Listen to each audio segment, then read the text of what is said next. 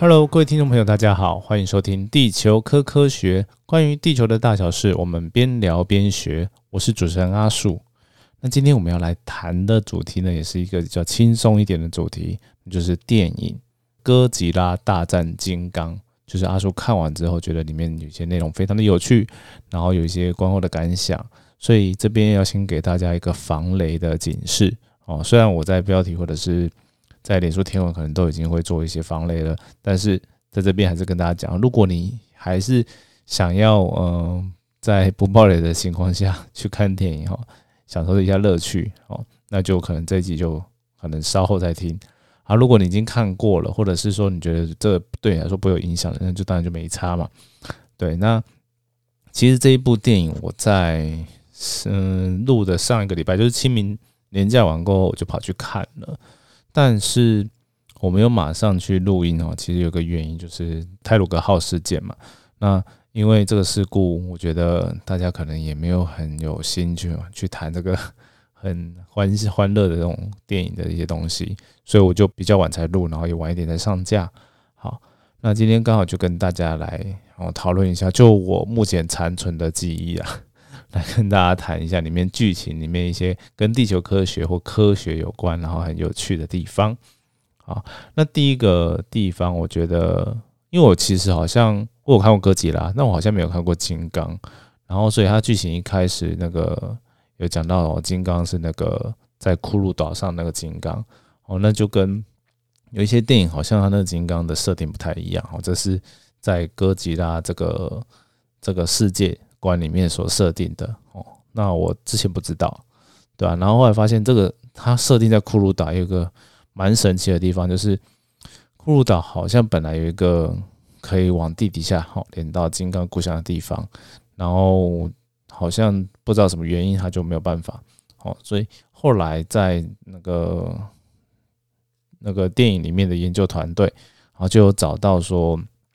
在南极有一个可以通往地底下深处的地方，啊，那地方有可能就是金刚啊，或者是那些史前怪兽他们会呃待的地方，好，好，好像是这样的设定呢。那这样的设定呢，其实就涉及到了一个其实蛮早就有的。所谓的像科学嘛，就是它从本来是科学，然后现在后来变成一个像伪科学的论点，那就是地球空心说，就是认为说哦，地底下是一个空心的状态。然后这个这个想法，其实我觉得应该也可以从一开始的一些宗教来看嘛，就是古代就觉得说，不管是东方西方，然后觉得说，哎，地狱好是在地底下的哈。的世界，好，那所以后来，当我们虽然知道地球是一个算是一个星球嘛，之后就会就会有人在想说，那里面到底是什么？而且里面我们其实都没有真的亲眼有人说真的都看过嘛，哦，也没有证据的，哦，那所以其实蛮早啊，之前就有地球所谓里面是空心说的说法。哦，那甚至早期的科学家也认为是哦，比如说像托勒密，然后在后来的爱德蒙哈雷，哦，就是哈雷彗星那个哈雷，然后就觉得说地球是一个呃有个外壳，然后里面一些空心的。那他为什么会主张这个呢？其实一开始人类发现地球内部有磁场，就会猜说这个磁场是哪里来的。哦，那。其中呢，地球空心说的说法就会是说，啊，地球内部有一些呃磁性的物质啊，它去转动，才会有产生磁场啊这个现象。但是呢，其实这个东西它在物理定律上是非常复杂的，因为后来我们现在呃经由一些地震波嘛，知道说地球内部构造它是有地壳、地含地核，然后地核的外地核呢是铁镍质，而且是。呃，液态的，哦，接近液态的东西。那因为地球的自转，然后里面那些地核有些旋转的现象呢，就后来有提出那个呃自己发动机的理论，就是认为哈地磁场是这样形成的。好，好了，有点提得远了。但是回到这个电影里面讲的地球的空洞说啊，其实这个说法哈，虽然后来觉得是不太科学，因为它在很多地方其实是蛮矛盾的。那比如说，嗯，比如说引力哦，就是万有引力这件事情，就是如果啊，我们地球的内部有些空洞，那其实我们很难解释说这个嗯空洞的的层哦，它是怎么样维持的空洞的状态而不塌陷的。如果有这这个空心的哦课程，你很难很难让它长期的很稳定，然后不会说呃外层哦所谓的外层的地壳哦不会塌陷，要达到这样的状态是非常难的。那第二个呢问题呢就是说，地球的内部那个壳就是空心的那个地方啊，其实呃会很麻烦，就是那个地方会有一些失重力哦，就是失算是失重吧，就是。因为你可以想象说，我们我们现在脚踩在地上，哦，它受到我们受到的比较大的引力作用是地球内部嘛，就是地球可以说是地球吸着我们，我们也吸着地球啊。但是因为我们质量体差太多了，所以啊，我们是被地球这样吸着的，好，可以这样这样理解了。好，但是如果你到了地球的内部有一个中空的一个层的时候，那个位置就会变得有点尴尬。就是像维基这边有写了，还是说牛顿的壳层定律哈，它就会嗯可以阐述说我们里面那些人会有失重的状态。那这个地方其实蛮有趣的，就电影里面在中间段吧，就是金刚跑到地地球内部了之后啊，有这个部分的情节，就是诶，金刚好像就是地底地球内部那个中空的状态，在电影中的设定呢是嗯一边。哦，就是所谓的天哈天，所谓的天，它其实也是一个山哦，也有山啊、山川啊，然后土地这样啊，地当然也是有山川土地，就是两面都是一样的。这个让我马上就想到另一部电影啊，也是有点科幻情节的，叫做《颠倒世界》啊。那《颠倒世界》那个电影，我觉得蛮比较胡乱啦，对，因为它就是上面的人被上面吸住，然后下面的人是被下面的引力影响。然后你不管到另外的世界，都还是有这样的影响。然后这个这个我觉得比较胡乱，但是在这边的话，它其实就是金刚有一幕，就是他到了哦某一个山的顶部，然后他很靠近哦他的对面哦另外一边，就是我们可以想象说，我们脚踩在地上，然后我们靠很靠近最高的山的时候，头顶上是另外一个上面那块土地的山。好，然后就是跳起来。哦，然后呢，碰到那边的一些石头吧，那边有一层就浮在半空中的石头，它感觉就有点像失重，就是重力有平衡的状态。然后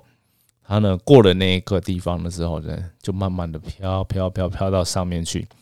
啊，就到另外一个地啊，就是等于脚踩着天的意思哦，就是到另外一块上面了。哦，那个中间的那块呢，感觉就像是一个呃失重状态的一个石头。好，那这个东西其实我觉得蛮玄妙的，因为在真实世界中，如果地底下真的是一个呃一圈哈这样的的状态的时候，那为什么就是外面那个壳它也会有产生重力呢？这个是一个很很奇怪的现象了。好，那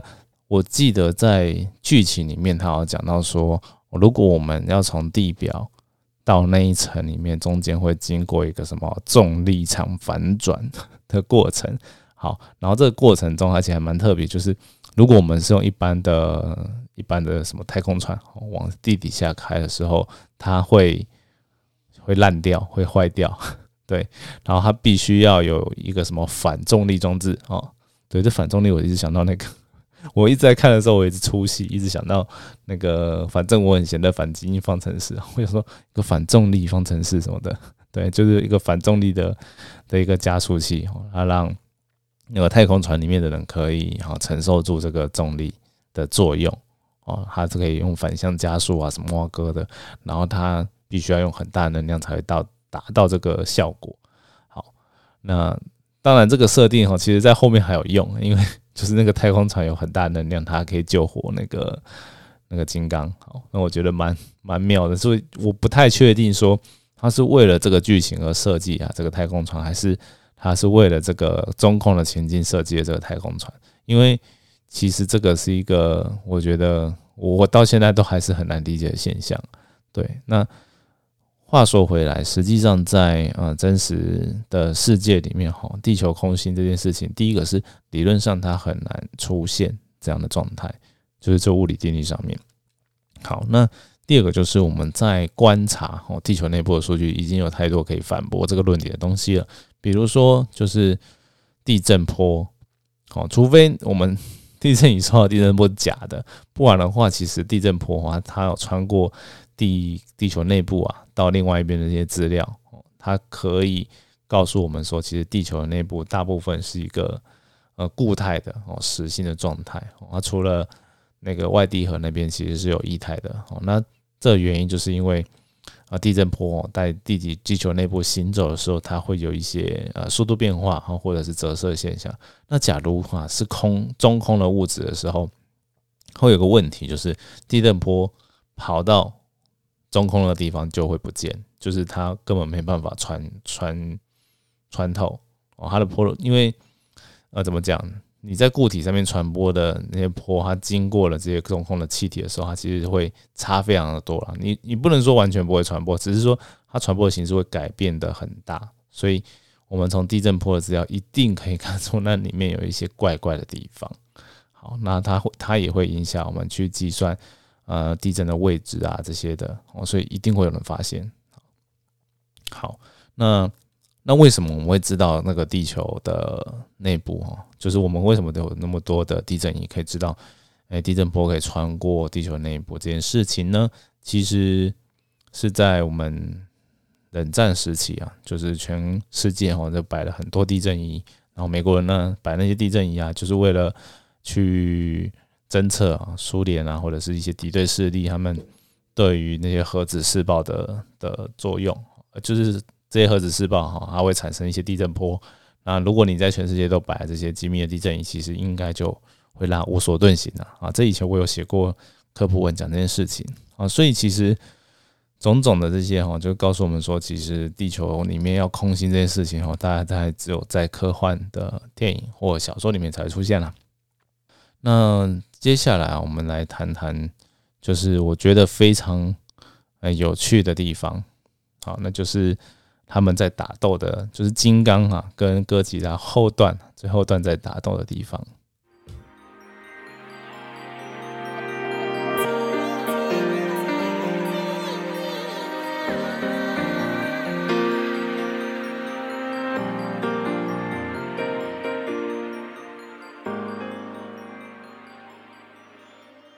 如果你们有听过我上一次讲那个 DC，就是正义联盟。的电影的部分，你会知道阿树应该算是比较喜欢，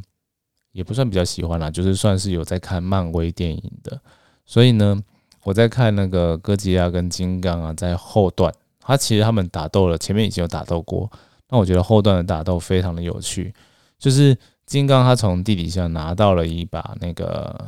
那叫什么斧头，对他拿了一个斧头。那我觉得这非常有趣，就是。这有一点影射，说就是人人类使用工具那个概念，因为金刚它就是算是有点像类似人类的设定，就是灵长类啊。那它也蛮有趣的，就是它也从这些跟就是那个小女孩吧，就是学那个手语，所以他其实有办法跟人沟通了，就代表他脑袋里面其实是有一些语言的的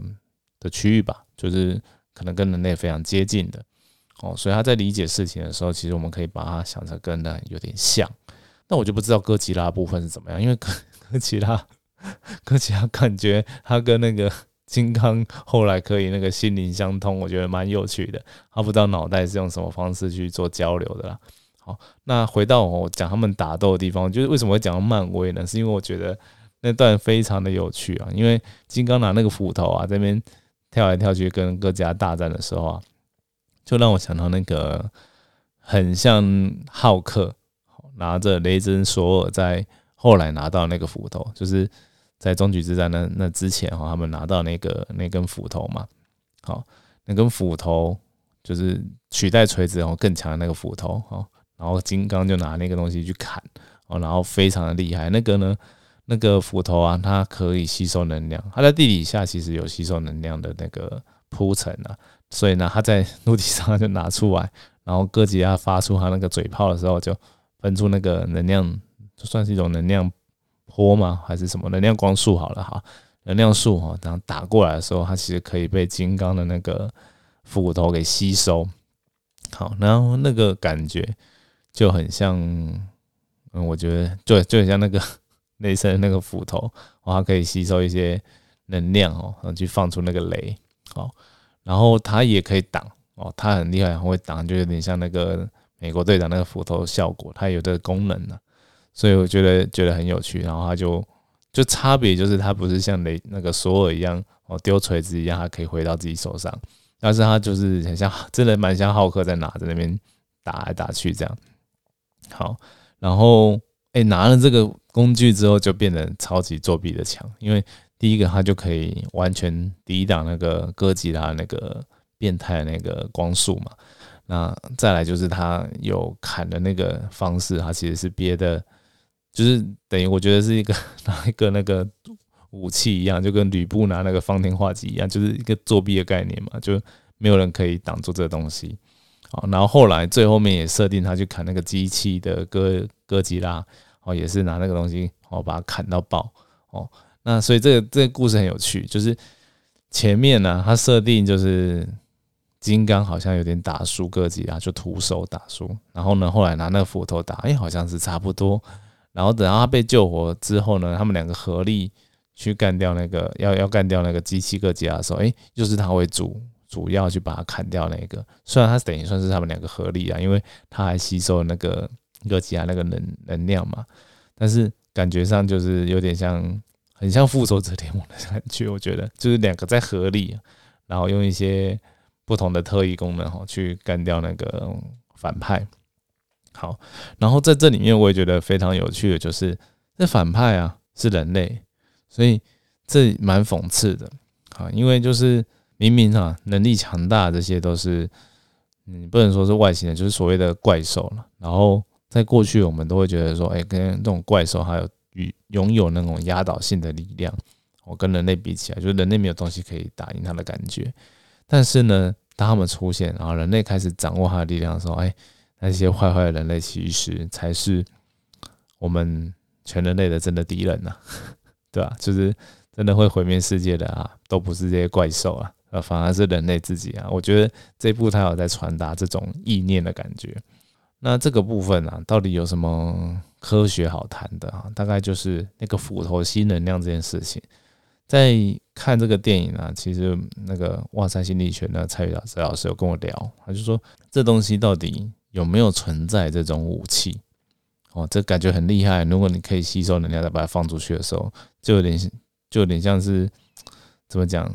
你你就不怕人家攻击嘛？然后你还可以把人家的攻击变成攻击对方的东西嘛？然后这东西很像，好像在我觉得在星际大战里面有类似的感觉设定嘛，就是那个光剑嘛，它可以 吸收那个那个原力闪电那样子哦的感觉。甚至那个那个爆能枪哈，如果射过来的话，那个光剑可以把它弹回去。我觉得蛮有一点点蛮像那种感觉的。那要怎么样理解这东西哈？我一开始想到的点其实是类似像荧光，就荧光矿物啊，或者是我们平常现在就是荧光的物质啊，会有荧光的物质。它荧光其实它会吸收呃我们的自然的光线嘛啊，它会吸收到。然后因为里面的那个化学一个作用，一个能接的。的转换的关系，所以它会在你后来按了之后，它其实会放出，也不是因为按了，就是它本身吸收光能之后，它是会放出来的。然后如果我们是在很暗的环境的时候，我们就可以看到它在能接药签的时候，呃的变化的时候的放出的一些光哦啊，但是这非常的微弱。那另外一个可能比较具象化的，可能就是所谓的充电电池吧。对，就是你把电能给储存起来嘛，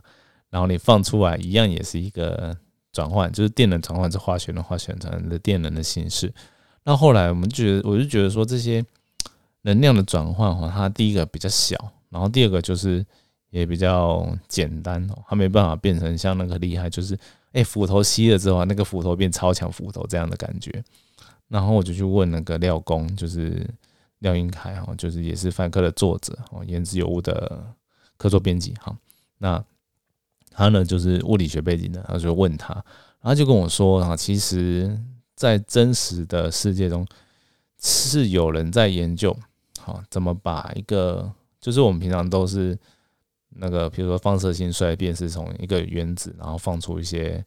诶，衰变就是蜕变成另外一个，然后中间是放出能量的。那有些人在研究说，如何让啊这个原子转变成另外原子的时候是吸收，那得到能量，呃，就是它的能量是往上跑的，哦，变更多的。但是其实这东西是非常怎么讲，比较复杂的哦一些作用哦。那这我也不是很懂了，反正就是有这样的这样的方式是有可能，但是呢，其实中间的过程，其实你要让它吸收能量，就是比衰变更难。哦，这可能可以比较好的比喻就是，我们现在那个核能的反应哦，可以做发电都是核分裂嘛，那你要把它融合融合哈，产生新的东西是比较难的哦，要产生能量是难很多很多的。好，大我觉得大家可以这样子去理解。所以呢，像我觉得那个哥吉拉跟那个金刚哦，他们可以用这个方式哦，储存能量变攻击哦，我觉得。某程度在现在来说还算是一种黑科技啊，所以它放在这些科幻电影，我觉得也蛮合理的。对，科幻电影常常都有这种黑各种不同的黑科技嘛。就比如说，它像我觉得那个比喻很妙，就是太空船啊，它的 能量它是可以呃让赌城亮一个礼拜的哦。这个能量单位的比喻，我觉得非常的有趣了。那代表赌城应该真的蛮耗电的。好，那还有一个我想到就是。哥吉拉那个嘴炮，它到底往地底下打的多深？哦，这个我觉得我还不知道，因为它其实电影很快就带过去了哦。但我觉得他打的那个深度是蛮深的，所以代表他那个嘴炮是真的非常大能量哦。那这个地方我觉得很妙，就是那到底是他这个能量大，还是地底下那一坨能量比较大？然后第二个疑点，我也觉得蛮。蛮难解的哦。如果听众朋友也可以跟阿叔分享你的看法，就是叫 Apex 吧，对，就是那个公司啊，不要讲反派，就讲那个公司，它其实是到地底下去找那个能量源嘛。那找到的时候，我一直以为哦，那个能量源是他们要想办法把它踩到地底表地表上来，它才可以用。但他没有诶，他直接分析了之后就可以用了。所以我我觉得这点也非常的。我觉得也是一种黑科技，因为它就是就是能量哦。你你分析了能量特征之后，你就可以使用它这件事情。我我还是没办法理解，因为能量就在那边啊，啊，你地表上面就是地表上面的能量啊。那既然可以透过分析，就可以把它变成另外一种能量，我觉得这件事情还是非常难理解啊。这是其中一个。然后刚刚我讲那个就是地哥吉拉，它到底打到地底下那个能量有多少？我觉得。很多诶，那这样很多能量，那他为什么打不赢那个？我觉得他在地地表应该就无敌了，对吧？就是按机机器哥吉拉来，应该也也没办法赢了。好，那唯一的解释方式就是在那个他们在那个 Apex 在底下哈，发现到那个能量哦，它的特性呢，就可能是可以源源不绝的使用了，对啊，但是他都没有解释很清楚，所以我觉得就就算了。大概就是这样了。那前面我觉得比较可以值得跟大家分享，跟地科也有关的，就是地球空心论这件事情。大家有兴趣啊，可以去上网 Google 一下，这蛮多各种的，怎么讲？我不能说是伪科学啊，就是各种哈，坊间有人哈觉得它存在的这些论述，就跟地球是平面的这种论述很像。对啊，大家可以去当做一个消遣闲聊，就看看说，哎，这世界上真的哎有还是有人这样想事情的。对啊，好，那今天的节目啊就到这边。好，那希望呢你会觉得我们这样谈一些电影的东西还算有趣啊啊！如果你觉得有趣的话呢，也希望可以给我们一些回馈啊。那就这样了，那我们就下次见喽，拜拜。